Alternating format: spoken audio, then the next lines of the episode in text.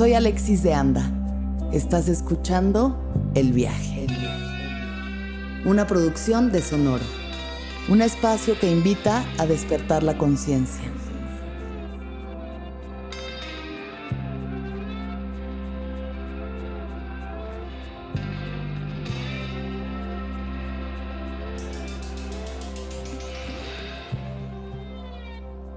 Yo soy un cantante colombiano de signo Tauro, ascendente Pisces, con luna en Géminis. Vivo en México, tengo 39 años y estoy casado con un mexicano. Esteban, bienvenido seas al viaje. Gracias por estar aquí. Qué placer, qué gozo tenerte. Ah, igual digo, yo feliz de estar aquí. Desde que me escribiste dije, ¡eh! Porque no, siempre, sí. no siempre es así. No siempre dan tantas, Sí, no tanto siempre- gusto ir. Sí, y sobre todo sentarse a platicar. digo, Ay, sí. A ti desde que te conozco me caes súper bien, te admiro y me fascina lo que vaya a pasar aquí. Ah, igualmente, amor, sí. Siempre nos hemos encontrado pocas veces en persona, pero siempre ha sido muy bonito. Así Justo es. la última vez fue en Pride. En el mismo Ajá, camión íbamos los dos así trepados. es. Sí, Sí, que fue una experiencia fue una para experiencia mí increíble. loquísima. Yo nunca había estado encima de un camión en Pride y fue Era tu como primera vez. Mi primera vez. Sí, y ese decía, era- ¿qué es este mar de No, gente? increíble. Qué hermoso, ¿no? es Qué como amoroso. estar encima de un camión, sobre todo, es como un poco como esta idea de ir como en un carnaval, como de parade de Disney. Yo lo pero en Pride. Entonces tiene sus cosas, que ahora hablaremos de eso, pero, pero es increíble la experiencia. Pues Y sobre ahí- y todo la estar viendo a la bien. gente así, todo el mundo está celebrando, ahí el amor, ¿no? La- total, como total. la libertad del amor y de pronto ves unos looks y unas personas Increíble. hermoso. Total. Claro, esa fue la última vez que nos vimos. Esa fue la última porque que nos sí recuerdo otra, otra vez que nos encontramos en, ¿cómo se llama? En este restaurante eh, de tacos en... ¿Páramo? En Páramo. Claro, un saludo a Paulino. Páramo no patrocina este podcast, pero podría. Nosotros mencionando Inténtenlo. aquí que se pasa muy bien en Páramo. Sí, claro, se disfruta mucho y los queremos mucho. Bueno, este, vamos a empezar con la pregunta de qué es lo que más te gustaba hacer a ti cuando tenías como seis años de edad. Lo que más me gustaba hacer era, em, a ver, seis años, porque estoy, de pronto me estoy pasando y estoy pensando en época del colegio, que igual era, pero, pero sí, llegar un poco como Sí del colegio a disfrazarme, A disfrazarte. disfrazarme y, y cantar e imitar. ¿Disfrazarte de algo en específico o No, literal era agarrar eh, mantas, ponérmelas encima. eh, si hubiera podido, también me hubiera puesto los tacones de mi mamá. Eh, no, sí lo hacía de vez en Sí, cuando de ya escondida. Ti, ti, ti. No sé, como tenía obviamente, para mí, yo, yo por mí el, el año completo podría ser Halloween. O sea, como esta cosa de Estar en la tengo fantasía. fotos de estar en pijama y literal agarrar las pinturas de, de uno disfrazarse y me pintaba la cara y luego empezar a cantar. Era un poco como, como eso. Creo que mis- mi, mi búsqueda primeriza así de, de como de montarme un escenario era montarme encima del sofá, disfrazarme, maquillarme, cantar. Cantabas para tu familia, para y Sí. les gustaba. Sí, Sí, les encantaba. Les encantaba el Pero show. desde esa época muy niño sí, como que llegaba de la escuela y, y eso, y me ponía ahí a, a eso, a, hace- hacerlo libremente sin, sin cantar nada per- particular Mm. o como también no hablaba inglés, entonces a imitar en puro spanglish, En Guasha. en Washa Washa y así Sí. frente al espejo. Eso era, era muy divertido, la verdad. Y llegar a jugar con mi hermano, con mis primos, todo tipo de juegos que nos inventábamos y luego el show que se lo presentábamos a la familia, eso era típico. Claro, el A- show sí y hasta los que primos que no querían, obligados. Siempre ahí. arrastrados, ¿no? A ser parte del Exacto, show. sí.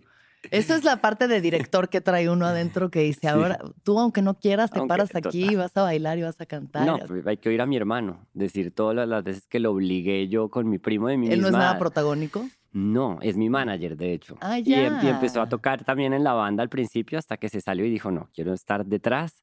Entonces es, sí, cero protagónico, Ya. pero como yo digo que es- este proyecto es de los dos.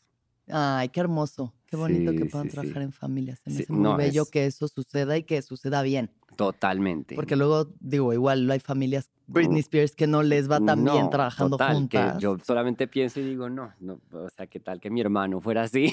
Como que tuviéramos una Un historia así, manipulador, así, manipulador. tú ya rapado. Sí, pero no, todo lo contrario. Con amor siempre. Sí, sí, sí. Qué bonito. sí. ¿Vienen de una familia musical? Mm, Del lado de mi papá, mi abuela aunque nunca se dedicó a ser cantante, eh, cantaba hermoso y Mm. cantaba rancheras con sus hermanas, hacía tres voces, Ah. bailarina increíble. Mis dos abuelos del lado paterno, eh, con decirte que en las fiestas familiares en un momento les ponían tango y bailaban tango hermoso. Ay. Eh, ella fue la que me enseñó a mí a bailar, como el gusto por el ritmo y ritmos muy tropicales, salsa, merengue.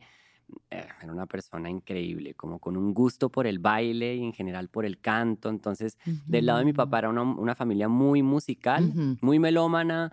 eh, todos cantaban en general bien, ninguno se dedicó realmente a eso y yo creo que mi papá hubiera amado porque mi papá es un gran bailarín Sí. eh, y, canta muy bien, pero, pero sí, no se dedicaron a eso. Y del lado de mi mamá, que es, digamos, con los primos que te contaba, con los que crecí y demás, como mi mamá pues estudió arte, entonces como que siempre obviamente que me veía a mí haciendo cosas y locuras y disfraces y todo, era la primera en apoyarme.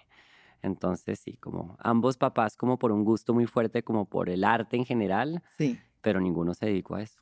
¿Tú siempre supiste que te ibas a dedicar a esto? No. ¿Qué creías que ibas a hacer? No, pues desde niño siempre era como, o sea, la típica pregunta que te hacían en el colegio, ¿qué vas a hacer cuando grande? Y yo me acuerdo el dibujo, una estrella, y con una estrella. ¿Una así estrella? o sea, cliché. Ay, mi Sí. amor. Pero luego no, luego yo creo que, Una estrella. yo creo que por una cosa, ahí sí que el, el lo que es estar en el closet, totalmente. claro. En una infancia muy feliz y demás, y entra la adolescencia y ¡pup! Caparazón. Y, y como obviamente ahí empecé como con esa depresión de que voy a estudiar, pero entonces como me gustaban las humanidades, en un momento quería ser director de cine, como por no estar en la parte de frente al escenario, Ujú. no mostrar tanto esta parte como histriónica frente a mis amigos en el colegio, porque de Ok. una eso llevaba al bullying, a, Claro. a el gay. Sí. Entonces, fuera del colegio, seguí yendo como a clases de canto, seguí también en clases de, de baile, teatro musical, pero como que igual, no fue como me hubiera gustado. Entonces, en esa época, cuando salí del colegio súper como desubicado, igual me fui un año a estudiar actuación, un año, que yo siento que hubiera sido más increíble si ya hubiera sido, salido del closet, y hablo mucho de eso porque Sí. siento que era otra, era otra persona yo. Ya. Y luego entré a estudiar antropología. Ok. Entonces fue como, Ok. y me encantaba y demás, pero, pero, pero no, no, no, no, no, no estaba apasionado hasta que encontré el pensum de arte de mi Ujú. universidad y ahí fue que empezó todo y ahí nació el, el proyecto musical atado también a, la, a lo que estaba haciendo en la universidad, Estando en la universidad. estando en la universidad. Y todavía estabas en el closet aquí. En la Eh, universidad, en la universidad seguía al principio, es decir, mis prim- dos primeros semestres de arte, que además era, uy, era una época para mí, y que lo hablo hoy en día, pero era una Sí. época, una depresión en la que Sí. estaba y como hasta enfermo me sentía. Claro. Eh, entonces no tenía amigos estudiando arte y todo. Los primeros semestres era, tenía un promedio increíble, o sea, era un ñoño, así un ñoñazo que mejor dicho Sí. no hablaba con nadie, tin, tin, tin, hacía Solo todo estudiando. solo estudiando, llegaba a mi casa, solo quería estar con mi familia, como muy, muy escondido hasta que empecé a ser así, empecé a hacer un poco de amigos en tercer semestre de arte y en esa época conocí al que fue mi primer novio y fue como Ok. pf, todo cambió. Ok. Hasta, sí, o sea, iba donde mi psicóloga, mi psiquiatra, que yo creo que me ayudaron mucho en ese momento. Ujú. Tenía, me la pasaba enfermo de la barriga, o sea, estaba mal, mal. Sí, la Y, somatización uy, que además es algo heavy. Exacto, exacto. No, mucha gente cual. está intentando sanar con pa- pastillas y medicamentos no, y, y hasta es que realmente no asumes tu verdad. la expresión de tu alma. Exacto.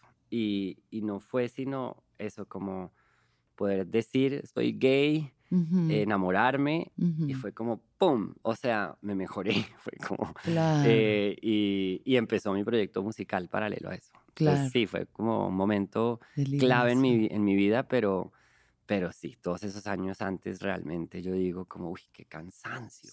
Uy, Sí, qué, qué horrible uno tener, estar cargando eso todo el tiempo y tantos años. Por eso muchas veces digo como, cómo me hubiera gustado tener una, una, una adolescencia y una infancia donde hubiera entendido que yo era gay y como entender esta parte y, y, y no tener tantos prejuicios alrededor del tema de la expresión y todo esto, claro. ¿no? Y lo que pasa es que no lo entendías todavía, no No, lo identificabas. exacto. No lo identificaba Sí, y estaba mentalizado a que no era así. ajá. Entonces siempre que si alguien medio me mencionaba que si era gay o, o mis papás, como que siempre tenía y buscaba los argumentos para mostrar que no era así. Ajá. Y pues claro, yo creo que hablaba desde un contexto puntual en el que vivía, una época que era una realidad tanto en Colombia como en México. Claro, justo decir, que tenemos ese lugares. paralelismo de machismo Exacto, heavy, De ¿no? machismo heavy y de. Del- Sí, de homofobia de y como- homofobia y de cualquier lado que donde no muestres tu masculinidad como lo que debería no ser la masculinidad, pero donde muestres ese lado femenino, entonces ya no eres hombre y entonces ya se asocia a, a una cantidad de cosas que estaban mal. Claro, sí. Absurdo, ¿no? Pero, Totalmente. pero sí, y hasta en Sí. lo que se veía en la época, ¿no? En las series, en la televisión, en todo, ¿no? Sí, no, que ah, no había nada de visibilidad y la poquita que había era un ridículo era de una persona homosexual, ¿no? Claro, Exacto. claro. Exacto. Entonces era como, eres eso. Si eres gay, es- eres eso. Sí, Y sí. Nada malo contra eso, pero, pero era, era eso, como que uno no, no se encontraba, no encontraba como su lugar. Claro. No, sí. no tenía eh, referentes para encontrarse. No, no hay suficientes. referentes Entonces, totalmente. que yo creo que es la realidad de muchas personas de, de mi generación, nuestra generación. Yo creo que soy un poquito mayor, pero, pero por ahí estamos, ¿no? Como que... Y aún, y aún ahora yo creo que hay mucha gente que eso, que hmm, esta, esta cuestión de ni siquiera poder tú reconocerte o identificarte, ¿no? O sea, es- total. Algo está mal, sí, no me siento parte de nada, no Exacto. encajo, pero ¿qué es? Pero soy yo. No, claramente el acuerdo. problema soy yo, pero es porque no puedes, o tu, tu mente, ¿no? La gente que está tan metida en el closet que ni siquiera puede voltear y verse y decir, ah, es que Exacto. este es el problema, ¿no? Exacto. No estoy exacto, reconociendo mi verdadera identidad. Y total. yo creo que sigue pasando, o sea, a pesar de que ahorita Sí. ya hay full visibilidad y que Total, existen. y que es un proceso, siempre va a ser un proceso para cualquier Ujú, persona, ¿no? Como ujú. que realmente no es como que uno se levantó y un día dijo, soy gay. Y Soy Para cualquier persona gay. será un proceso Claro. y más allá, digo, de si eres gay o no, para cualquier persona simplemente encontrarse, a- aceptarse, aceptar Ujú. sus particularidades, sus Ujú, rarezas, lo que sea, es todo un proceso, ¿no? Y, y, y siempre va a ser eh, en la realidad de cada persona, cual, cualquiera que sea, si vivas en Sí. Suecia, eh, en los Sí. países donde en teoría todo está más avanzado, ¿no? Es, es, es un proceso que igual es bonito, ¿no? Pero, pero no deja uno de decir que si las cosas a veces en tu contexto están un poco más abiertas a, a que Claro, existan esas posibilidades para escoger, pues entonces creo que puede ser menos difícil. Puede ser ¿no? menos difícil, definitivamente. Mm. En tu contexto familiar, eh, tenías una buena relación con tu familia, Muy ¿no? buena, muy cercana. Y, y siempre muy abiertos a la persona que tú eras y a la expresión que tú tenías. Sí, pero yo creo que en esa época, yo creo que mi mamá, uno, mi mamá estudió Bellas Artes, eh, y luego estudió, primero estudió diseño gráfico y Bellas Artes, y creo que en una época en la que obviamente pudo tener muchos amigos gays, Claro.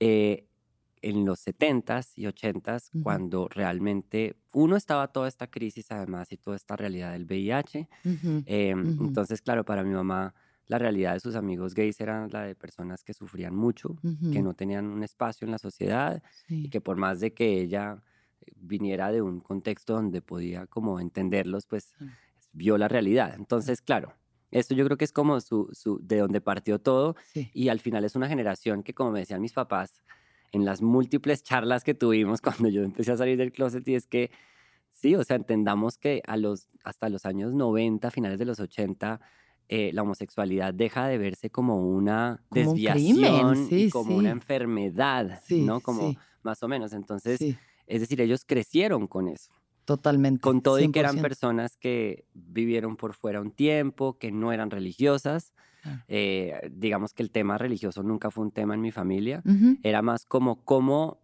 vas a ser parte de esta sociedad y cómo vas a lograr como dedicarte a algo y que te acepten. Entonces esa fue, ese fue el primer miedo, ¿no? Fue Ujú, como yo les ujú. dije y fue como, y yo, pero ¿cuál es el problema? ¿No? No sé qué. Entonces era, al principio fue una, una reacción, yo creo que muy típica de muchos papás. Sí, obvio, Em, obvio. Y, pero fue un proceso súper tus lindo. papás quieren que tu vida sea lo más fácil Lo más posible fácil y posible. claramente hay estigmas que van a hacer tu vida más difícil, ¿no? Exacto.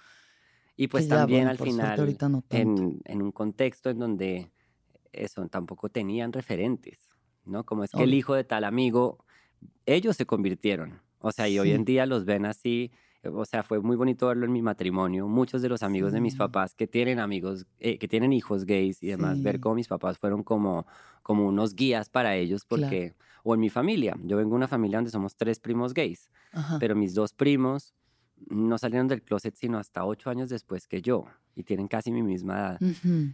Y, y con todo y que yo fui un poco el que abrió la cosa ahí, para ellos también fue muy difícil. Y en lo que te digo, no es una familia religiosa, pero es como, creo que venimos de una generación donde nos impusieron tanto esta cosa de Ujú. uno Claro. tratar de demostrar que no es algo que yo creo que estaban cargando eso muy, muy fuerte. Totalmente. Entonces, sí, para mi mamá fue un poco igual con sus hermanas, como creo que todos tenían el, desde niños se sabía que habíamos tres, que éramos los que teníamos Sí. ese lado particular, éramos los mismos que hacíamos shows, Los que les que gustaba el baile. a todo el baile, hicimos Ponerse una la película, to- todo, y era, y, y claro, y yo creo que mis, mis tías al principio con mi mamá fue como que la apoyaron, pero como que igual tenían algo ahí que era como, si se abre Sí, mucho este sí. espacio, luego nos toca a nosotras, y claro, les terminó tocando igual un, tiempo después. Qué fuerte. Y además de eso, teniendo relaciones con chicas, novias, ¿no? O sea, Y yo como- tuve novias y todo, o sea, fue como, Sí. y como que yo estaba convencido que no era gay, o sea, yo era como, sé, yo o sea, sí tú dices que, que sí te enamoraste. Sí, sí, Sí. sí. te enamoraste, sí amaste. a amé, una pero no como a mi primer novio. Claro. De claro. ninguna Ahí manera. dijiste, no, Claro, aquí es. Pero sí se me dio y hasta la parte sexual también, o sea, no Sí. era un tema, no, Sí. no sé, yo a veces empiezo a decir demasiadas cosas, pero mi esposo, por ejemplo, sí no, él dice no, yo sí de entrada Ah, fue como es lo que le llamamos el golden gay, Claro. que, sí, nun- sí, que mejor nunca tuvo contacto con, con ninguna vagina. Exacto. Sí, Más que cuando nació, si no fue que cuando nació y ya. Entonces sí. Pero, claro. y, y maravilloso, ¿no? Como que, pero sí, ¿no? En mi caso creo que, entonces uno cuando tiene eso también uno dice, no, yo me puedo adaptar a esto. Eh, qué horror, ¿no? Como que al final, no. es que uno no hay que aprende a, sí, uno aprende a vivir en las jaulas invisibles en las que nacemos. Y así han vivido muchas personas en generaciones Yo pienso, ¿cuántos de pasadas. nuestros papás no serán gays? Claro, no, mis papás tienen, O no, yo sea, aquí diciendo cosas, pero pues no, no, no es que tengan, pero yo creo que yo veo muchas personas de la generación de mis papás que seguro, pues habrían podido, si fuera habrían podido ser tal vez más ser- plenos y felices, Exacto, ¿no? O sea, fuera tal de- cual. Pero bueno, a cada quien le toca las circunstancias que les han tocado y qué bueno que podemos seguir liberándonos nosotros por y nosotros nunca es y por los tarde que para siguen. hacerlo. Y nunca es tarde para hacerlo, ¿no? Como esta serie de Transparent que el papá Uf. transiciona como a los casi 70, y es como, 70. ah, wow. Uy, esa serie es hermosa. No, o sea, siempre hay esperanza Sí, de, total. de, de redefinirte. Exactamente. ¿No? Exactamente. Bueno, en el momento en el que ya finalmente sales del closet, te enamoras de tu primer novio, ¿qué sucede? Em, sucede que, uy, no sé, me, me cambia la vida. Em, empecé mi proyecto musical. Es muy chistoso que paralelo a eso nació Todo este sucede alter ego cuando estudiaba arte, sobre todo en la mayoría de, de clases donde veía eh, performance, eh, acciones artísticas, video instalación, escultura, que era, vengo de una escuela que era muy arte contemporáneo, entonces había el espacio para apropiarte mucho de cada ejercicio. Y entonces, pues como con este gusto uno por, por el, el teatro y por el- la expresión corporal y el Sí. baile, empecé a, a usar mi cuerpo y a usarme a mí mismo para todos estos ejercicios. Y siempre de esto salía la idea de, de- de- de hacer un personaje que fuera como un artista, una especie de antihéroe, Ok. eh, camaleónico, bowiesco, eh, que jugara un poco como con el, la burla del pop, una especie de antihéroe del pop real- realmente. Ujú, Y, y- y, pues empezó mucho como un proyecto artístico, este man. ujú. Entonces mis primeros ejercicios que me ponían en la universidad, eh, firmaba como este man. eh, y, y así, entonces empecé, paralelo a eso, mi hermano estudiaba música y administración, o sea, es como que él ya tenía claro que quería ser manager sí. de, de músicos sí. y, y junto a él empecé a crear mis primeras canciones, que todas eran para trabajos de la universidad, Ok. Pero poco a poco iba diciendo como me gusta mucho esto y me Sí. encanta desde los 12 años escribir canciones, así es Ujú. como eh, componer y la manera como escribo y todo, entonces eso empezó a pasar muy fuerte en esa época Ujú. y, y pues empezó a nacer lo que sería mi proyecto que, al que me dedicaría más adelante, pero, Claro. pero sin mucha sin mucha organización, es decir, sin muchas personas, como sin una, una idea de tener ahí al lado un manager o una disquera, sino simplemente Claro, creando. Sí, Y sea, usan- inocente. Sí, y usando un poco los recursos que estaban empezando a darse en la época, que era poder subir tu música a MySpace, a YouTube. Qué bueno, eh, MySpace era, o sea, el mundo se abrió también con MySpace, MySpace. musicalmente. Yo digo que fue como la primer plataforma en esa época donde pues uno veía proyectos musicales como conocemos hoy en día en YouTube o en redes sociales, cualquiera, era la Claro. red social donde puedes poner tu música, presentarte y, y tú autogestionarte y también. autogestionarte, tal ¿no? cual. Y ahí Ujú. subí mis primeras canciones. Ujú. Entonces así empezó todo. ¿Y cuál, cuál fue la primera canción que escribiste? La primera que escribí, pues digo, si no cuentan, pues, escribí primero una obra de teatro musical a los 13 años, Ay, entonces esas fueron mis primeras canciones. ¿De qué? Uy, es una cosa súper cursi. Ay, pero te ya, cuento, era- Sí, obvio. Yo fui a New Orleans con mi familia y vi el Mardi Gras y dije, ¿qué es esta locura? Obviamente yo era un niño en ese momento, de Sí. niño, adolescente, entonces como que no fui muy consciente que de toda esta liberación del Mardi Gras detrás de, ¿no? Como que la gente va súper desnuda, es decir, para...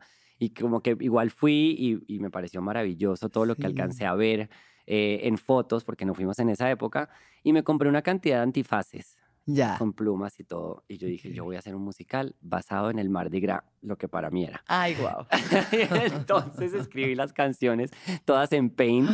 em, y, y pues así empecé lo que era mi musical en el que mi hermano y muchos de mis primos y amigos Mm. estaban obligados a ir y asistir. de- yo literal llegaba del colegio, de la escuela, no hacía tareas, era hacer mi musical.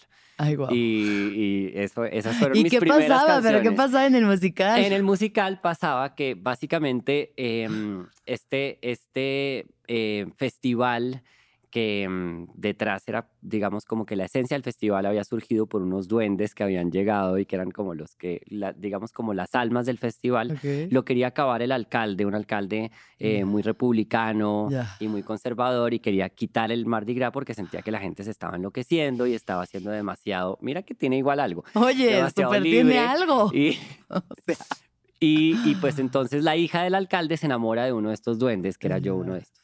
Y entonces, pues eso es como el amor prohibido eh, entre ellos dos y ella es la que ayuda a que se salve el Mardi Gras y no se acabe. Y pues bueno, las, las canciones. Deberías de retomarlo. Deberías de retomarlo, darle un o sea, giro. pero es que además, claro, como yo estaba paralelo a eso, estaba en una, en una, en un, en una academia de teatro musical muy conocida en Colombia que se llama Missy. Como que todos los musicales que, que se hacían ahí eran muy como para Navidad, y yo digo como muy con el respeto, obviamente, de Missy y todo, pero pues estaban muy basados en una idea muy conservadora de Claro. la sociedad y todo Sí. era como muy... Entonces yo digo como que igual tenía un poquito de eso, ¿no? Y, y las canciones y todo. Y hoy en día me las, se las canto a mi esposo y nos reímos, se las sabe todas. Pero bueno, esas fueron mis primeras canciones. Qué hermosura. sí. Me encanta el Mardi Gras. Se llamaba La magia del Mardi Gras. Ay, qué voz. Ay, wow. Me encanta. Sí. Amo, o sea, Sí, tu sí, interpretación de la fiesta, No, y me todo, encanta. era como total. Y, y había una canción que era la del momento que salía el, las carrozas y todo, y era Vamos a comenzar el gran desfile. Y salía de atrás mi hermano. Uy, carrozas y disfraces estarán. Monedas y collares. No, yo no me acuerdo cómo era, pero era algo así. Me encanta. Está hermosa. Deberías de está, reconsiderar ves, sí. montarla No, con niños. hacerlo con niños, total. Sí, de- con niños. sí. El Mardi Gras de los niños. El no Mardi Gras de tienen los idea. niños, total, que no tienen ni idea que esas salen allá todas en bola. Sí, sí, la todo. gente borracha, La de- gente descontrolada. borracha, Exacto. Qué divino. Sí, sí, sí. Bueno, entonces una vez que ya empiezas el proyecto con este, con cero afán de que sea una cosa obviamente profesional ni nada, ¿cómo empieza a convertirse en Mira, algo más serio? Eh, todo sucede cuando grabo mi primer demo junto a mi hermano y un productor, que fue mi productor después de muchos, de muchos discos, Ujú. que él fue el que le dijo a mi hermano como, oye, hemos hecho estas canciones para eh, trabajos de Esteban, pero hay algo ahí. O sea, él le dijo a mi hermano como tu hermano es bueno escribiendo Mm, canciones y tiene mm. una voz particular, hagamos unas cuantas canciones. Entonces las empezamos a producir con él y entre esas en ese demo, demo estaba No te metas a mi Facebook, otra que se llamaba La Cosita Tropical, otra que se llamaba El Pimentón y El Dance Floor. Todas tenían en particular que eran canciones con un contenido de humor, de sarcasmo muy fuerte detrás Pero obviamente la más clara y la que se volvió un viral solita fue No te metas a mi. Facebook.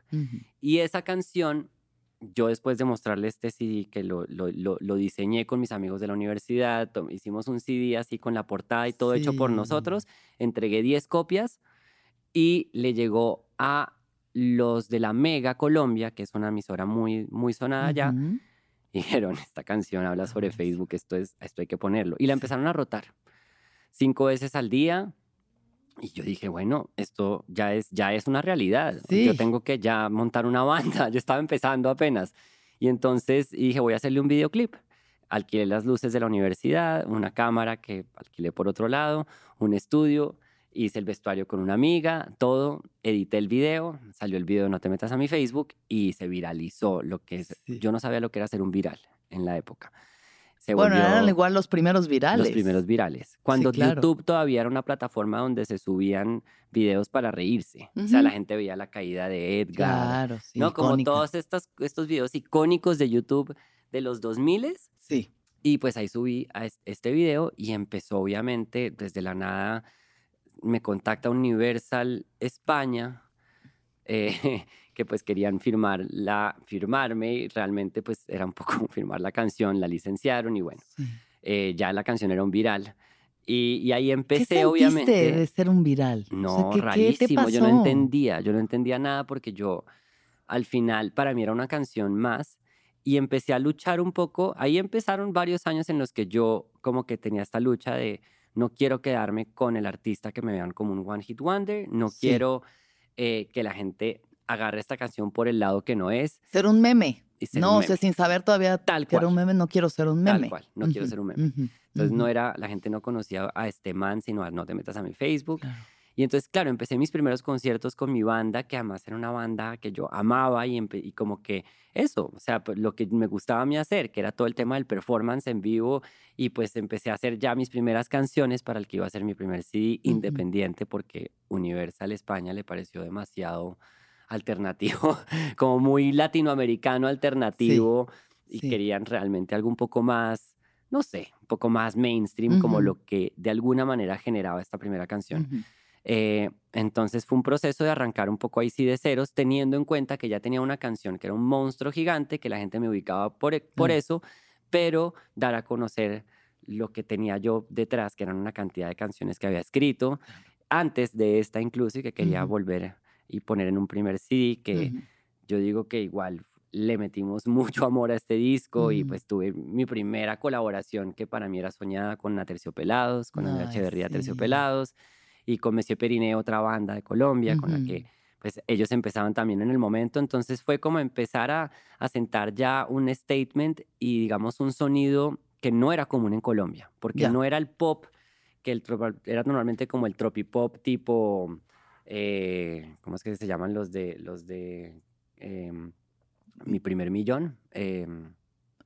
Na, sonar en la radio, Vacilos. Ah, Exacto, Vacilos era, yo creo que ellos sentaron un sonido que en Colombia fue lo que se escuchaba como pop en la época, Ya. pero no había, digamos, lo que para mí fueron influencias claves como, no sé, Miranda, ¿no? Como Ujú. bandas que jugaran un poco como con ese lado. Entonces, Ujú. de alguna manera fue un poco abrir ese camino, pero era raro, igual. y, claro. y- y de alguna manera empezó a nacer una escena que junto con otras bandas era como este mundo un poco más del pop alternativo, que fuera un pop, pero que tuviera también, no sé, yo para mis influencias eran Natalia Lafourcade, Julieta Venegas, y por eso en esa época cuando Julieta, que fue la primera artista que tuiteó sobre mí, yo casi me voy, me, me- me Ay, botó del balcón con No te metas a mi Facebook. O sea, yo tenía esa canción y al mes estaba ella en Twitter. Yo ni siquiera tenía Twitter. Ajá. Y em, en MySpace seguía a Carla Morrison. Y Carla me escribió como, oye, te acabo de encontrar porque Julieta tuiteó sobre ti. Yo la sigo a ella eh, y demás. y yo de una voy, abro Twitter y miro esto y fue como, wow, qué locura. Y Julieta, sí, como que eso me encanta de ella que, y que lo hablo con ella, es una persona que siempre ha sido súper curiosa con lo que está pasando y con artistas nuevos y Sí, demás. Entonces, para mí ver que mi ídolo de la vida y de, de como de una artista que me influenció mucho como encontrando mi sonido también y mi voz, pues que escribiera sobre mí fue maravilloso. Qué hermosura. Sí, es muy loco como esas conexiones empiezan a pasar desde los inicios. Desde muy temprano, además. O sea, que tengas estas colaboraciones grandes con, no, o sea, Terciopelados no es cualquier cosa. es como que. Fue... Pero también tiene que ver con esta escena todavía tan joven, relativamente de lo indie, más el internet. O sea, como que esas son dos cruces que siento que que ayudan mucho hasta la fecha a tanta gente a hacer colaboraciones que es como que nos conocimos en Instagram. En Instagram nos inscribimos y de repente ya estamos ahora cantando y si es posible, ¿no? Pero pues sí. muchas veces no también, pero, pero sí, es como que antes no existía esa posibilidad. Antes era como llama y este llama a este otro y es como una Sí, una disquera decide las cosas que suceden y tú no, no decides sobre eso. Total. ¿Cómo te ha ido a ti con esta cuestión de las disqueras? Porque bueno, entre amigos músicos de pronto siempre es de que no, ya es una pesadilla, no. es como, pues ¿cómo ha sido para ti el... Eh, ha sido... El camino, ¿no? Porque es entre lo que tú quieres hacer más lo que quieren que tú hagas y cómo se hace esa conjunción. Total. Bueno, algo que, que, que, realmente creo que agradezco es que no me ha pasado como esta parte de, de, tener la disquera como, como esa voz que te dice tienes que hacer esto para funcionar. En ese caso no fue así porque creo que además el AIR que me firmó en Universal, que fue para mi segundo disco, eh, ahí fue que llegué a México, mejor dicho, eh, como que le gustaba precisamente esa parte auténtica y demás. Eh, entonces, en ese sentido, creo que estuvo bien pero, pero sí, yo creo que el tema de estar en una disquera es un poco como que te tienes que adaptar también a, a una forma de trabajar en particular, a una cantidad de procesos.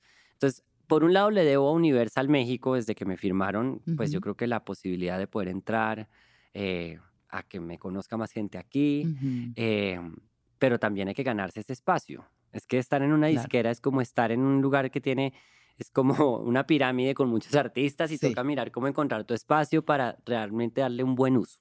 Sí.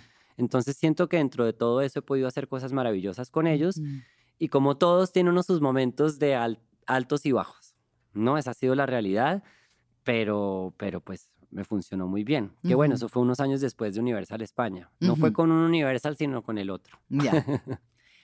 ¿Cómo es tu llegada a México y qué descubres llegando acá? Mira, la primera vez que vine fue en el 2013 para un Vive Latino en la carpa intolerante, la intolerancia, sí, sí, sí, que fue increíble. Sí. Pero mi llegada a México, digamos, después de venir varias veces a tocar aquí, la decisión de venirme a vivir acá fue en el 2017. Ok. Y, y yo digo que fue como un antes y un después para mí, porque no sé qué, qué pasa cuando uno se va de su país y como que se va de su zona de confort y de su casa, que hace que se le despierten a uno muchas cosas creativamente. Sí. Y, yo hice en ese momento, creo que pude escribir como eh, en mi espacio, en mi nueva casa acá, el que para mí ha sido un disco que me cambió un poco el rumbo de, mi carrera, ¿no? Eh, que fue Amor Libre. Entonces, como que eso por un lado y, y el público mexicano, la escena musical en México, la posibilidad de poder estar compartiendo con gente que va de paso aquí, pero gente que siempre está pasando. Claro. Y una escena también con latinoamericana, porque no solamente músicos mexicanos que conoces aquí, sino gente de todas partes que viene a México, que al final es un país digamos, con un, un, nivel de consumo cultural que no existe en otros países de Latinoamérica. Y muchos mexicanos muchas veces dicen, pero no es verdad. Y uno dice, sí, créeme que sí. Sí, sí, ¿no? Entonces, realmente me cambió la vida y, y, y, en México he podido crecer como creo que no lo hubiera podido hacer en otro lugar. Claro. ¿no? Entonces, sí, total. Desde, desde lo que me ha pasado con la gente que ha ido a mis conciertos acompañándome, hasta el intercambio de colaboraciones que he tenido, desde una sesión de composición hasta cantar con artistas que admiro em, y trabajar también con, con, personas muy talentosas en diferentes partes de, ¿no? Como de, de, de, lo que implica tener un, un, un, equipo, ¿no? Tanto en la parte artística, creativa, como en la parte de manejo y demás, ¿no? Entonces, ha sido increíble, la verdad, y me encanta vivir aquí. ¿Cuál ha sido una de tus em, colaboraciones más icónicas? Alguien que digas, no puedo creer que estoy aquí con esta Con Natalia. Con, Natalia Lafourcade, sí. ¿Y qué tal? ¿Cómo fue esa experiencia? Fue hermoso. Natalia, yo realmente la sigo desde sus inicios y en la universidad, cuando todavía estaba empezando yo a hacer mis canciones, Eh, me acuerdo que el Jujuju era de esos discos que yo escuchaba una y otra vez. Y luego cuando, cuando estaba haciendo el, el tributo a Agustín Lara, el de Mujer Divina, fue a tocar a Colombia. Para ese momento yo acababa de lanzar mi primer disco, eh, primer acto. Eso fue en el 2013, creo que ya fue en el 2014, pero sí llevaba muy poco de lanzarlo. Y eh, los que la llevaron, de hecho, eh, me acaban de contratar a mí también para dar un concierto y fueron los que nos presentaron. Pero antes de eso nos encontramos haciendo prensa en un lugar y fue como, ella acababa de recibir mi disco, se lo pasaron así, como el, el disco, y dijo, tú eres este man. Y yo, bueno, obviamente en shock porque pues ya obviamente la súper amaba y conocía y demás. Y entonces me dijo, ¿por qué no te pasas esta tarde que voy a grabar unos acústicos con una gente que se llaman Amplificado, una gente en Colombia que hacía unos, unos videos de acústicos increíbles y cantamos alguna canción de Mujer Divina. y entonces cantamos La Fugitiva. Y me dijo, bueno, ya que la cantamos aquí, llega esta noche y cantamos esta noche, que también le dije a Andrea Echeverry que, y le había dicho a, Catalina García de Monsieur Periné que la había podido conocer también unos meses antes. Y nos conocimos en ese ambiente, de un show en vivo y demás, y de una, una conexión súper linda, súper, súper linda. Y fue como, de verdad, para mí, una persona como muy amigable de entrada y como, como todo muy fluido. Y desde ahí quedamos en contacto. Luego me invitó a tocar en un concierto de ella que coincidimos en Nueva York y, y así. Y ya para ese momento le propuse primero una canción que yo sentía que no estaba seguro si era esa y luego Caótica Belleza, que fue la canción que hicimos. Eh, y se la propuse en una super maqueta, maqueta, maquetucha, demo, así básico. Y, le gustó mucho. Y en ese momento estaba por lanzar hasta la raíz. Entonces me dijo, mira, la ah. verdad es que he hecho muchas colaboraciones, pero quiero hacer esta, pero pues mi equipo me está diciendo que paremos un poco las colaboraciones, pero hagamos esta canción. Eh, porque me encanta y demás. Entonces, bueno, al final la terminamos grabando y, terminó saliendo como un cuarto sencillo de mi disco, esperando un poco a que ella terminara todos sus lanzamientos que tenía. Pero fue hermoso trabajar con ella, eh, la grabación del video lo, hicimos, las tomas de ella aquí en el Zócalo, en un show en la Semana de las Juventudes. Mm. Empezó a llover y creo que fue aún más increíble. Em, y sí, pues para mí simplemente lo que significaba colaborar con ella, creo que para mí es, eso es como una de las voces que ha, creo que a partir de ella y de Julieta han nacido todo un, un sonido claro. en español. Sí, totalmente. Y que creo que ha influenciado una cantidad de artistas donde quiera que estén. Sí. Entonces, por eso esa, esa colaboración fue tan poderosa y, y pues en esta canción, que al final era una canción que para mí era como muy adentro, mi primer himno eh, de aceptación, ¿no? Pero pues era una canción que hablaba mucho de la identidad latinoamericana y pues bueno, tener la voz de ella fue hermoso. Cuánta magia en tu vida.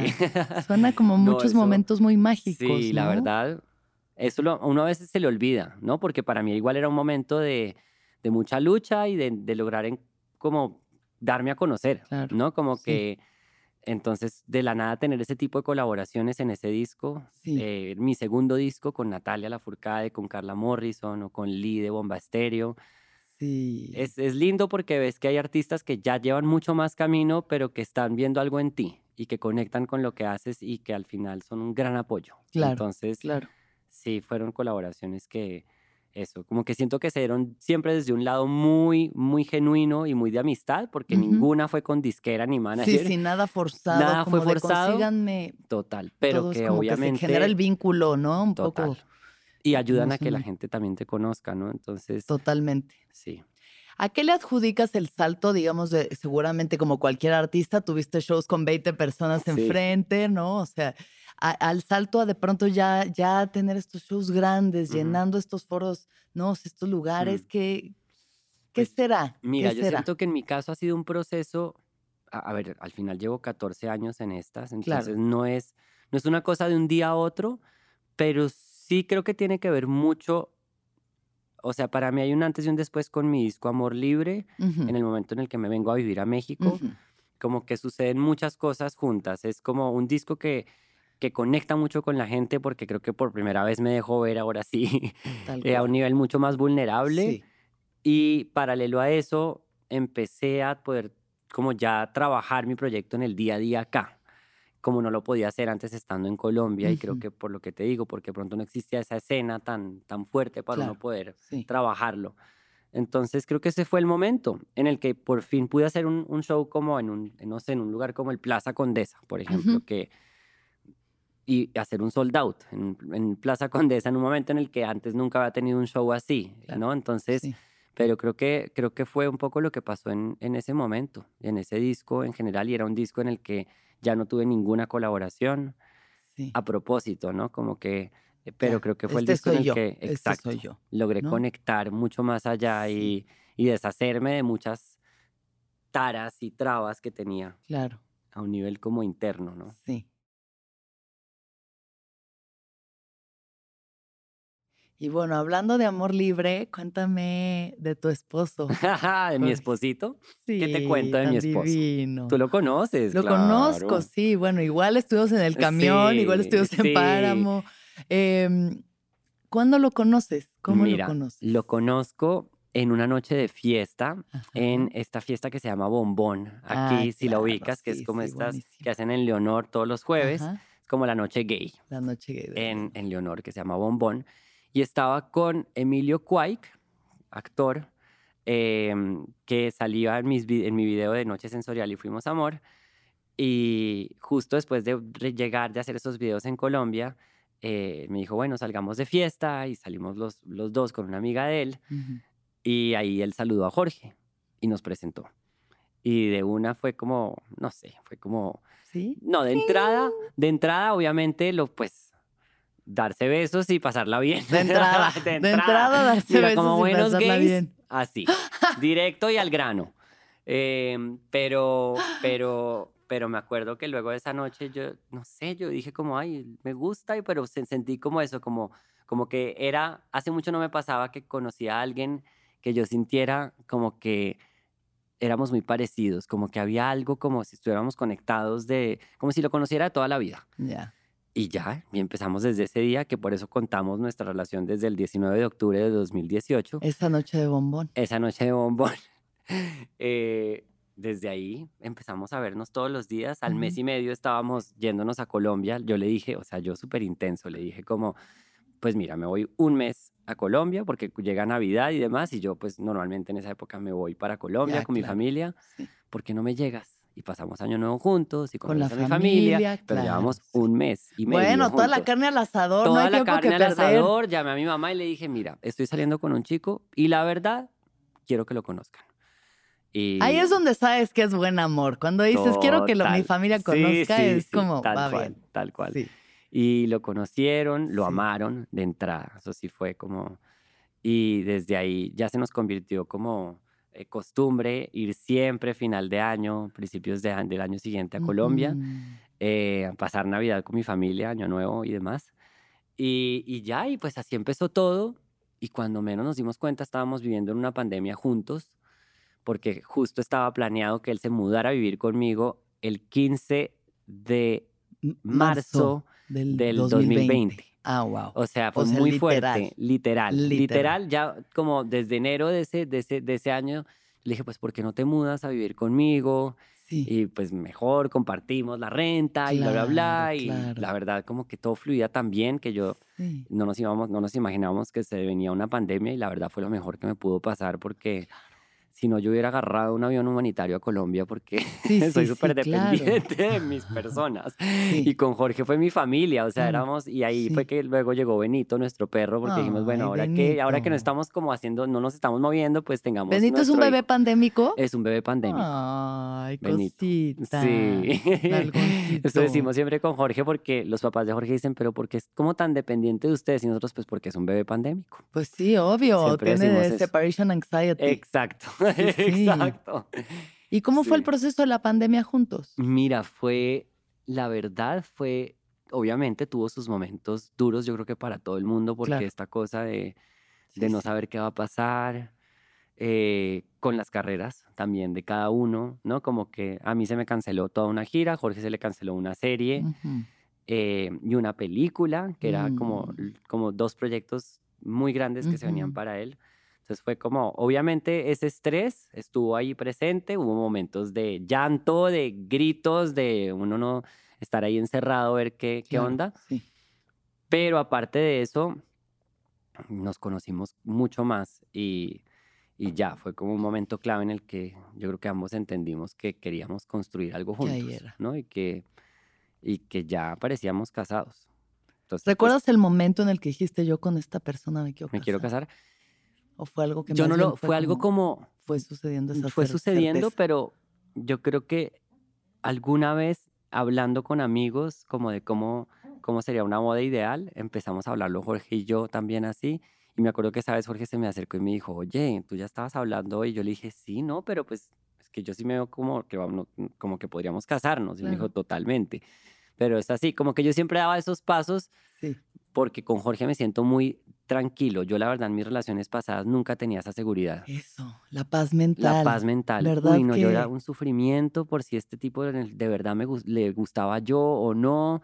Eh, en cambio con él no, con él siempre me pasaba que me daba mucha tranquilidad y seguridad. Entonces yo a él y como que así fue. Entonces de un día a otro estábamos hablando ya de cómo sería nuestra boda.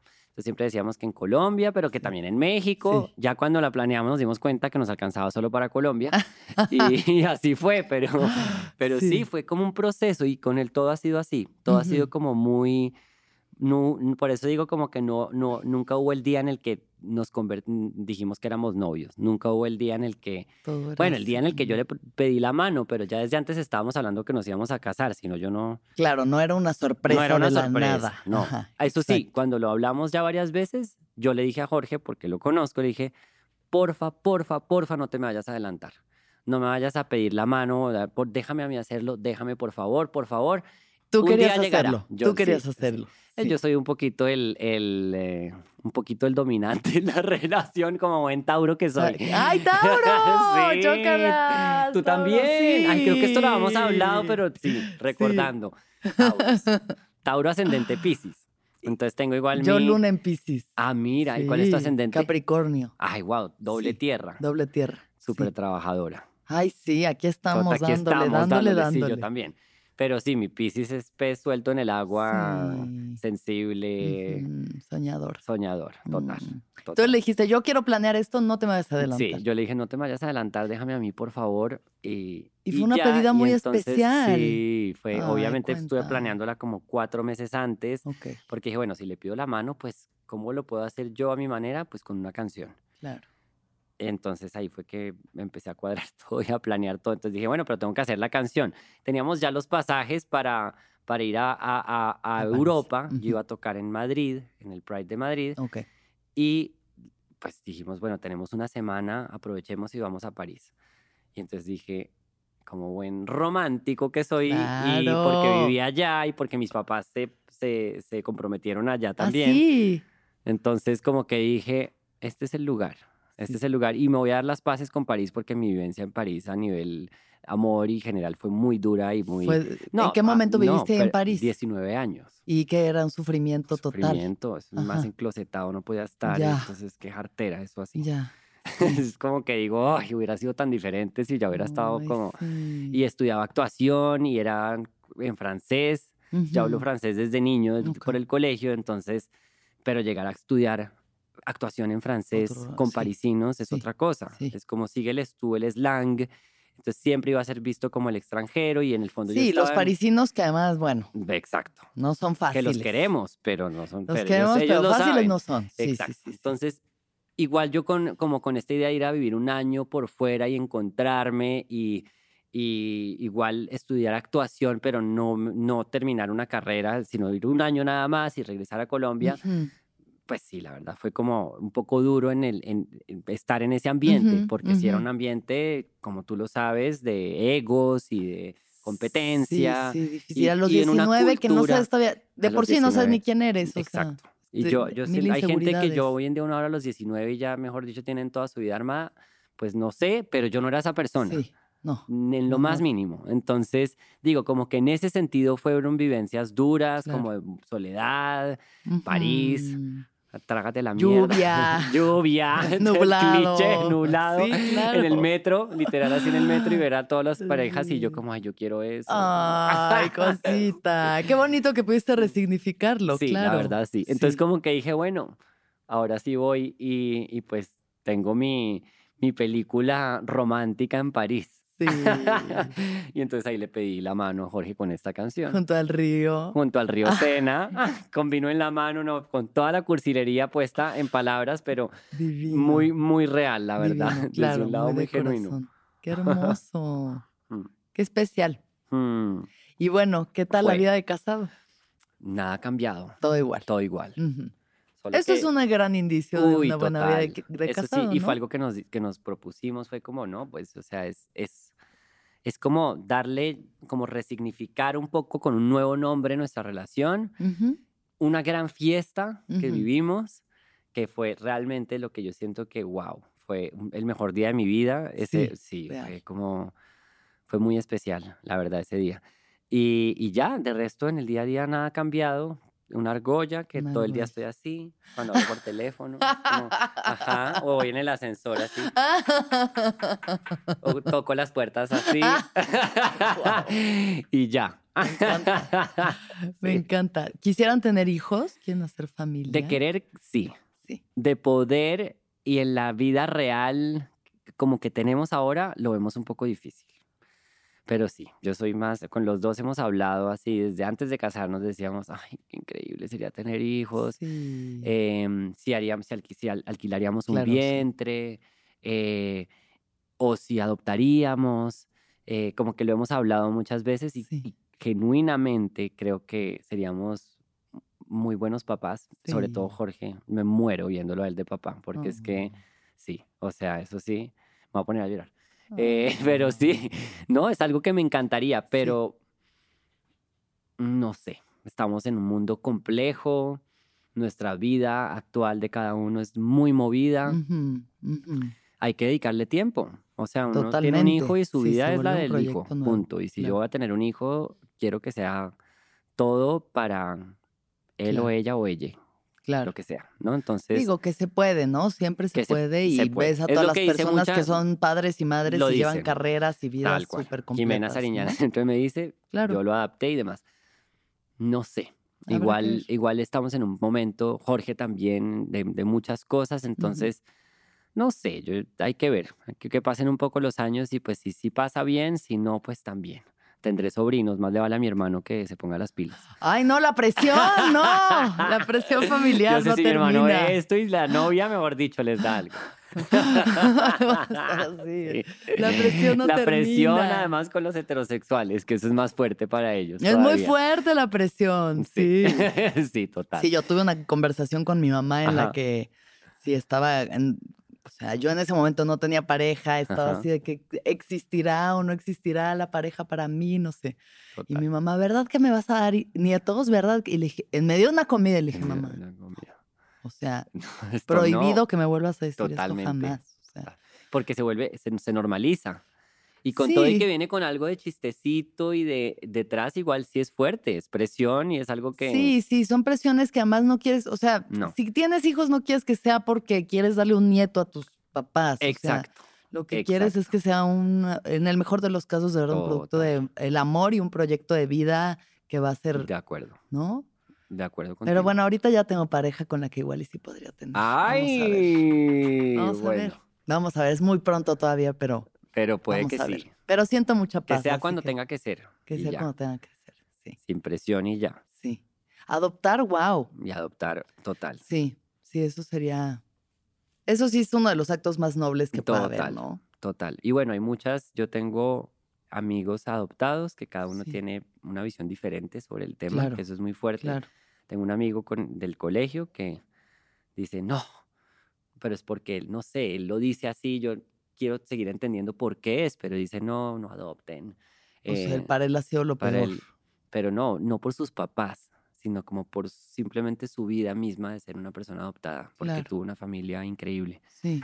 Pero pues, yo digo, uno lo primero que dice, pues es tantas personas que, y hay tantos papás que quisieran, papás, mamás que quisieran, ¿no? Como darle ese amor a alguien y tantos niños que lo pedirían. Entonces, pero es muy entendible, ¿no? La, la experiencia. Sí, claro, o sea, lo que debe ser el, también la carga de decir, bueno, me rechazaron, fui rechazado por mis padres. De acuerdo, de acuerdo. Pero quién sabe cuál hubiera sido la otra opción a no ser adoptado. Exacto, exacto. Entonces, pero sí, como sea, a mí me parecería en la, en la visión mía, me parecería increíble poder hacerlo y, y, con alguien que lo necesite. Sí, qué hermoso. Sí. ya veremos qué pasa. Ya veremos qué pasa en la, en la próxima, en el próximo capítulo de nuestro el encuentro. Próximo capítulo en el, próximo viaje. Con panza de nueve meses. Exacto. Oye, corazón, y bueno, hoy por hoy, ¿cuáles son tus planes? ¿Qué está pasando? ¿Estás full en gira internacional? Un éxito que me alegra tanto y que se me hace tan hermoso. Digo, lo que no te he mm. visto en vivo, que me encantaría, espero pronto poderte ver. Por favor, en el Auditorio Nacional. Invitadísima. Ah, ya está. ¿Cuándo Invitadísima. Es el 9 de noviembre. Perfecto. Mi primer auditorio nacional. Primer auditorio, amor. Sí, qué emoción. sí, sí, estoy súper contento y obviamente es una presión igual porque es un, es un escenario que nunca he hecho, pero pero se viene algo hermoso ahí. Yo digo que por ahora lo veo como el musical de Mardi Gras. ¿Ah? Cambio de planes. no, pero sí va a ser, sí va a ser la, bueno, la presentación de este nuevo disco que se viene. Ahorita estoy a punto de lanzar nueva canción, Reina Leona. Reina Leona. Reina Leona. ¿Y esto? Es una canción em, muy empoderadora, muy inspirada en todas esas personas que de pronto en su adolescencia eh, tuvieron momentos de oscuridad y que han eh, transformado eso en ser hoy en día las divas de la noche, las diosas de la fiesta, del baile, del, del vedetismo. Em, y, es una actitud, Reina Leona, es una actitud que cualquier persona, independientemente de quién sea, puede tener. Canaliza la Reina Leona dentro de ti. Eh, tal cual, canaliza la Reina Leona dentro de ti. Y, no sé cuándo va a salir esto, pero creo que para cuando salga ya va a haber salido esta canción porque ya salen dos días ahorita ah, de sí, este ya, momento. Ya, va a haber salido. ya, pueden escuchar Reina escúchenla. Y estoy muy emocionado con esta canción porque además hace mucho tenía ganas de sacar una canción fiestera para el antro, para darlo todo, súper influenciada por House de los 90 y por esas canciones que yo bailaba de niño así en los domingos después de llegar de la ciclovía en Bogotá. la ciclovía es como, como pasa aquí. aquí claro, aquí como el, sí, la ciclopista. que hacen los domingos, que cierran las calles y uno sale a montar en bici. Llegaba con mi, mi canguro y mi, y mi chamarra esta de, de, como de sudadera de colores, así tal cual, a bailar esta música. Es que siento que es tal cual esa época. Entonces, bueno. Y está full el house no entero Tiene está ahí su, en su exacto, y ahorita está en comeback total, pues no sé, lo que hizo Beyoncé en su nuevo disco. Entonces, pero fue una, un proceso increíble junto a Christian Jan. y a Pablo Stipis. Saludos a Cristian Jan. Jan. Esperamos que estés muy bien, Cris. Ay, sí, ya sé, ya sé, ya sé todo lo que. Ay. No, no, de verdad que sí, estoy muy feliz por él, creo que está muy bien. ¿no? Sí, muy, muy bien. Y pues con él nos juntamos eh, a escribir esta canción de ceros y junto a Pablo Stipisic. Pablo, no sé si lo ubicas, es un productor chileno que ha producido eh, desde Javier Amena. ¿Ubicas a Javier Amena? Claro, bueno, sí, Pues yo siento que tiene mucho ese sonido muy, muy claro. y, y, pues junto a ellos hicimos esta canción, que están produciendo otras dos canciones de mi disco. Eh, y bueno, se viene este disco que no puedo adelantar todavía el nombre, porque pues... no, no, que se sepa cuando se, cuando tenga, se que tenga que saber. Claro. Pero es un disco, yo digo, muy rebelde para mí, muy que sucede en la noche, la mayoría de las canciones. Em, con una oscuridad que hace rato quería sacar a través de mi música, con una variedad de ritmos también que es inesperada, desde una bachata hasta canciones un poco más así como esta. Eh, otra por ahí con su guiño al regional. Ah, eh, claro. Sí, tiene que haber. Peso pluma. ¡Ay! Ya ver collab. Pero es una canción aparte también, bueno, se llama Red Flag. Es la primera vez que hablo de esto. Sí. Pero es usando una cantidad de lenguaje eh, muy, muy de la jotería, la verdad. Hablándole a una amiga como, mira, date cuenta que tu güey es un red flag. Una canción muy necesaria. Muy necesaria dentro de ese lenguaje del regional. Y siento que era algo que me quería proponer hacer así como, como un poco esos contrastes a los que no estamos acostumbrados. Porque muchas de estas canciones, pues generalmente hablan, ya sabes, de las morras y, y la... Claro, la morra, este, sí, sí, bueno. De la fiesta, del... El culo, el varo, este, o sea, esto eh, es... de lo que tengo. Estos son los ideales de la música eh, regional. Sí, en general. ¿Y tú ah, tomas estos conceptos y Pues como que era un poco la idea. La escribí con el David Aguilar, eh, que adoramos, sí. Talentosísimo, talentosísimo. Y sí, la verdad fue un lujo escribir junto a él esto. Y como para él también era como, me encanta lo que estamos haciendo. Entonces, bueno, esa está también. Entonces digo, es de, lo que se viene en este disco, ¿no? Como, como algunos riesgos que no me he dado la oportunidad de hacer y como, bueno, pues Qué bien tomarlos, ¿no? Qué bien tomar esos de riesgos. Acuerdo, de acuerdo, yo creo que si no te cansas de hacer un poco lo mismo y de dar gusto, yo no sé a quién es darle gusto, pero muchas veces pasa que a veces como que el público se acostumbra a una idea de ti, claro, como sí.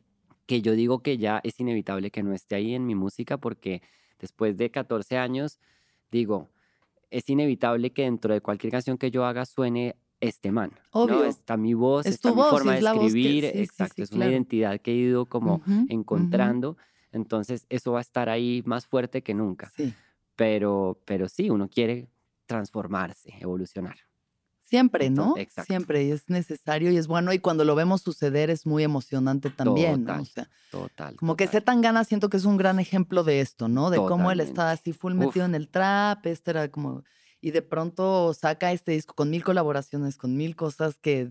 Pues, Haciendo un tributo al, al, folclore en general español, ¿no? Al con esta onda de flamenco ahí. Eh, sí, pero aprovechar de estas voces increíbles y colaboraciones que puedes hacer, o sea, como que eso es la psicodelia musical, siento yo. Exactamente, exactamente.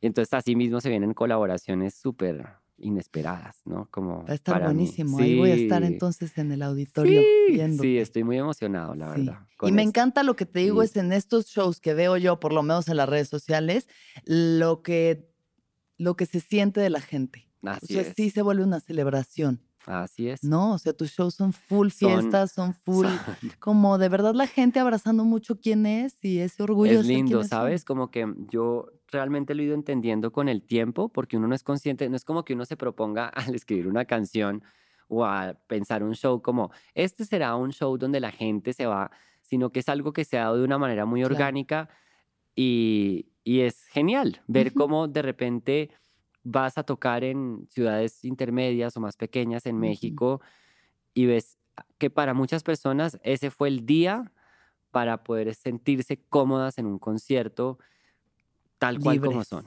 Y, ves de todo, ves desde personas trans, eh, drags, múltiples personas de la comunidad que incluso piden la mano cuando canto un día en París, nos tocó en Guadalajara cinco pedidas de mano. cinco pedidas en un show. Cinco pedidas en un show.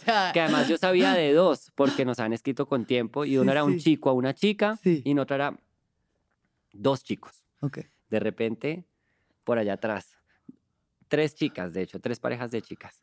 Eh, pues tú nos tocó hacer más Ahí o en medio del show de que, oye, aquí yo ya, canto, entonces la luz tan, tan, y la gente grita, aquí, aquí. Y entonces al final Ay, Guadalajara, ¿qué Guadalajara ¿Qué eres, tal Guadalajara? ¿Qué tal como son, Cinco no? pedidas. Total. No, Guadalajara se, se trae unas cosas que, mejor dicho, detrás. Sí, tanto que me hablan a mí, Jorge, Jorge, mi novio, no para de molestar con eso, mi novio, mi esposo.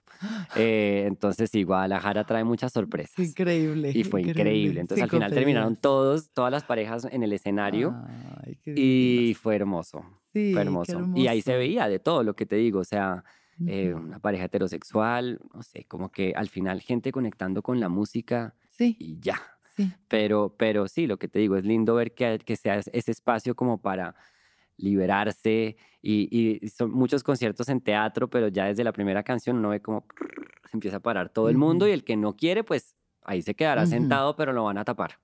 Porque son shows donde la gente se para. No, no, claro, hay que pararse. Hay que y bueno, hay momentos en donde baja la cosa. y yo tengo obviamente mis canciones súper paladescas eh, de Entiérrate el cuchillo en el corazón. Emo, emo. Emo, absoluto, y me encanta, pero, pero sí. Muchísimas gracias por escucharnos. Y si ustedes quieren seguir con el chisme y con la plática, vayan a Amazon Music, que ahí tenemos contenido exclusivo y especial para ustedes. Así que nos vemos por allá. Esteban, te voy a hacer las últimas preguntas del viaje. Tú lo que quieras. Yo estoy feliz aquí. Ah, yo también. Me ha encantado tenerte aquí. Sí, la verdad, un honor. Un honor estar aquí. Qué, qué, rica plática. Sí, rico. Sí. Bueno, esta es la primera pregunta. ¿Cuándo fue la última vez que lloraste? Ay, hace poco. Pero espérate. Mm, claro, en uno de esos momentos de cansancio, de no dormir mucho,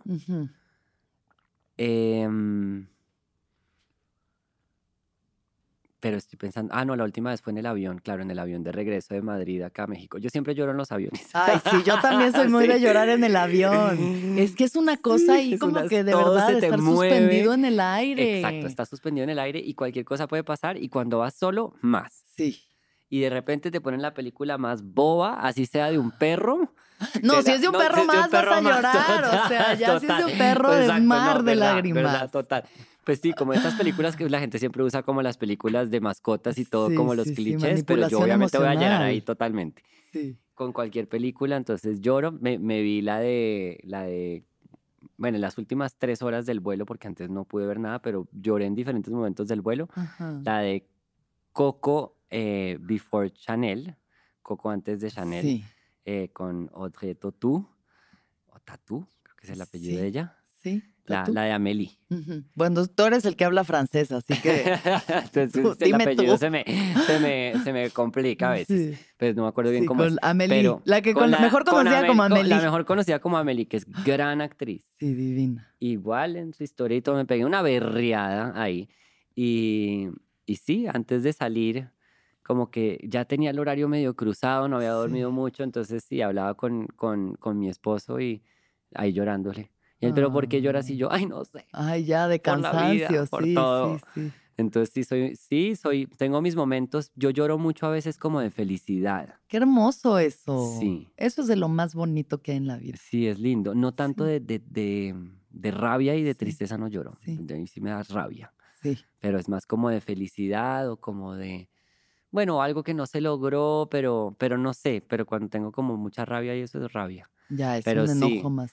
Pero sí, la felicidad y eso me hace llorar. Mm, como que me conmueve, lo que me conmueve, ahí estoy. Entonces estoy viendo Drag Race, por ejemplo, a, lloradas. ¿Lloras en Drag Race? Sí, porque es todos esos momentos en los que hablan de algún momento de salir del closet, de enfrentarse a la familia y todo, ahí me tienes derramado en Queer Eye for the Straight Guy. En Queer Eye, que antes era así. Y tú salvaron un heterosexual. total, total. Pero eso es, en Queer Eye siempre, siempre me pegó es mis que es muy emotivo, sí, claro. Es muy emotivo, y yo soy el que cae ahí. Sí. Entonces, sí. Qué hermoso. Ahí me tienes conmovido con mi Piscis. Digo, sí, ascendente Con mi ascendente Piscis a flor de piel. Agüita, agüita. Total. ¿Qué es lo que más feliz te hace? ¿Qué es lo que más feliz me hace? Mm, no, pues muchas cosas, pero yo creo que ese momento de celebrar eh, un logro como con, con las personas que amas, con las personas que te rodean, ya sea mi esposo, mi familia, eh, sí, como que ver esa felicidad como compartida, eso me hace feliz. Mm, Pero sí, como que sí estoy muy, yo siento que estoy en un momento de mi vida donde mi, digo yo que mi otro esposo es mi carrera. Entonces poder como compartir eso con él es todo, ¿no? Como que es como esos momentos donde dices, ay, qué bueno poder celebrar esto y tener con quién celebrarlo. Claro. Sí. ¿No? Entonces sí, yo creo que eso sería alguna de las cosas. Después cuando me vea diga, ay, pero ¿por qué no dije esto? Bueno, una de las tantas, ¿no? Si no hay una cosa que te haga feliz, pero eso es muy hermoso. Sí, sí, sí. ¿Qué es lo más importante para ti? ¿Qué es lo más importante para mí? Uy, qué difíciles estas preguntas, Alexis, Dios mío. Bueno, un poco, o eh, sea. sí, sí, sí. Abstractonas. no, sí, sí, sí. Yo creo que estar, estar, esos momentos en los que estoy bien conmigo mismo. Sí. Eh, y ya sea en el escenario, con la música que hago o, o con mi familia y mi pareja, ¿no? Como que vuelvo un poco a lo mismo, pero sí para mí es muy importante sentirme bien y estar bien rodeado y como querido. Claro. Em, bueno, sobre todo sabiendo, ya sabes lo que es no estar bien, ¿no? sí, total. Uno sabe lo que es no estar bien. Entonces, poder estar bien y sostener, el estar bien. Exacto.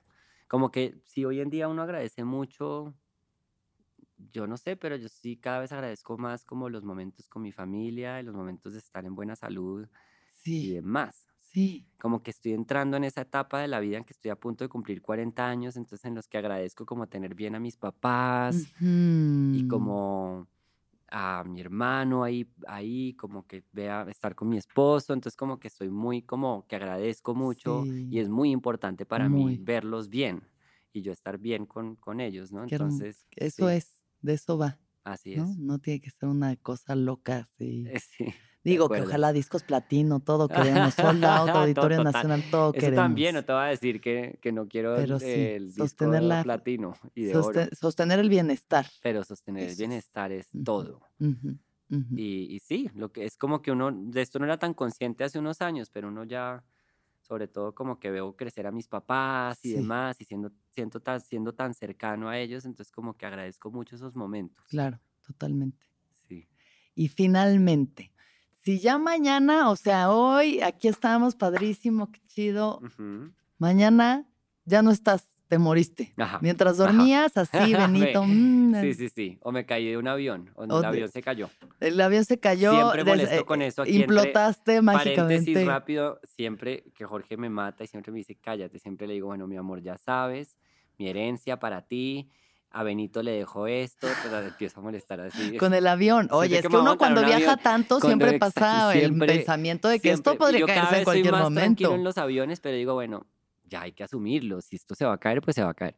Pero entonces siempre, siempre es el mismo chistecito. Y el otro Dile a mis papás que, y empieza Jorge, ay, ya cállate. Y empieza a mandar, que te calles, por favor, Esteban, no sé qué. Y es lo mismo, el mismo chiste de siempre, como que ya se me volvió. Bueno. Bueno, sabiendo esto, ya mañana no vas a estar, sea por lo que sea. ¿Cuál sería el último y el único consejo que dejarías? Ay, ay, ay. Podría solo haberte dicho un consejo que le darías a la gente, pero aquí queremos dramatismo. Queremos... Dramatismo, total. Sí, sí. El último consejo que daría. Uy, qué difícil. ¿Pero a quién? ¿A quién? Eso, eso no sería como. Aquí, aquí a este micrófono, a, este quien sea que esté escuchando esto. Ok a este micrófono? Mm, no. O sea, el consejo creo que está muy relacionado con mucho de lo que hemos venido hablando y es no te dejes de esos monstruos internos. Si logras combatir esos monstruos internos, la hiciste, mi amor, porque es una lucha constante contra uno mismo. Sí. Sí. Esas voces internas que son las que... Porque sí, yo creo que al final esto es yo creo que la vida al final es una cosa con uno mismo, si uno se la pasa comparándose. Y eso, creo que el consejo sigue ahí, me alargo un poco, y es como, no te compares, ¿no? Es inevitable, pero intenta no hacerlo. Sí, ten puntos de referencia, pero no te compares. Eso, tal cual. Sí. Tal cual. Buenísimo. Me encanta. Muchas gracias, Esteban. A ti, hermosa. Qué bonito. Qué linda charla. Ay, sí, muchas gracias. Ya nos estaremos viendo entonces. Seguro. En el auditorio. Auditorio Nacional 9, 9 de noviembre. ¿Todavía hay boletos? ¿La gente puede comprar boletos? Sí. sí. Perfecto. Y, la gira sigue, además, la gira, antes, eh, bueno, que ya empezó obviamente desde hace unos meses, pero antes del auditorio estaremos en Monterrey, Guadalajara, Saltillo, Mérida, Querétaro, yo, Querétaro. Fechas. Eh, sí, y bueno, por ahí vamos a anunciar ahora también otra fecha en Tijuana. Se van a anunciar más. Vas a seguir dando vueltas por, por, por, México. y bueno, Colombia también. Colombia. Se viene Perú. Ahorita vamos a estar en Venezuela. Entonces, no, pinta muy bien. Mucho tiempo para llorar en el avión. Sí, exacto. exacto. que ya estoy, eso sí que esa parte de los aeropuertos y todo, que agotamiento. Ya sé, ya a veces quisiera ser así. Sí, total. Pero bueno, luego vendrán épocas de calma y podrás otra vez disfrutar de estar en la tierra y otra vez para el cielo. Y así, Exacto. Así será. Fin de año, tranquilo y luego otra vez con todo. Ahora sí. No, lo, bueno es que hay que hacer. lo bueno es que hay que hacer. Entonces se agradece. Y el viaje continúa. Así es, el viaje continúa. Así que muchas gracias. Gracias, corazón, por venir. Qué bonito. Muchas gracias. Y a todos los que nos están viendo y oyendo. Sí, muchas gracias a todas las personas que nos ven, nos escuchan, les queremos. Y que todos los seres sean felices, que todos los seres sean felices, que todos los seres sean felices. Así es.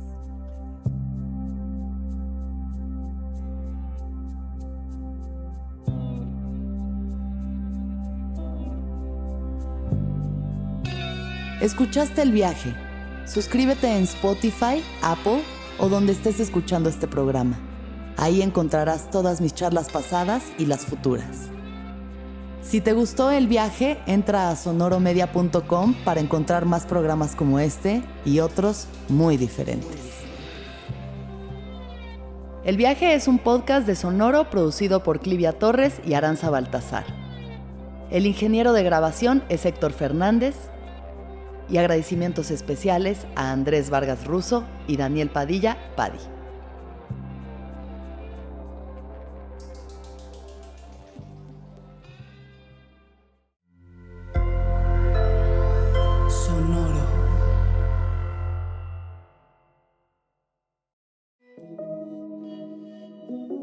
Hola, soy Roxana Castaños, una apasionada de la meditación y de todos los temas que nos llevan a una transformación espiritual y te invito a escuchar Intención del Día, un podcast de Sonoro para dirigir tu energía hacia un propósito de bienestar. Encuentra un nuevo episodio todos los días en cualquier plataforma en donde escuches podcast. Intención del Día es una producción de Sonoro. It is Ryan here and I have a question for you. What do you do when you win? Like, are you a fist pumper? A woohooer, a hand clapper, a high fiver. I kind of like the high five, but if you want to hone in on those winning moves, check out Chumba Casino. At ChumbaCasino.com, choose from hundreds of social casino style games for your chance to redeem serious cash prizes. There are new game releases weekly, plus free daily bonuses. So don't wait. Start having the most fun ever at ChumbaCasino.com. No purchase necessary. VGW. Void were prohibited by law. See terms and conditions. 18 plus.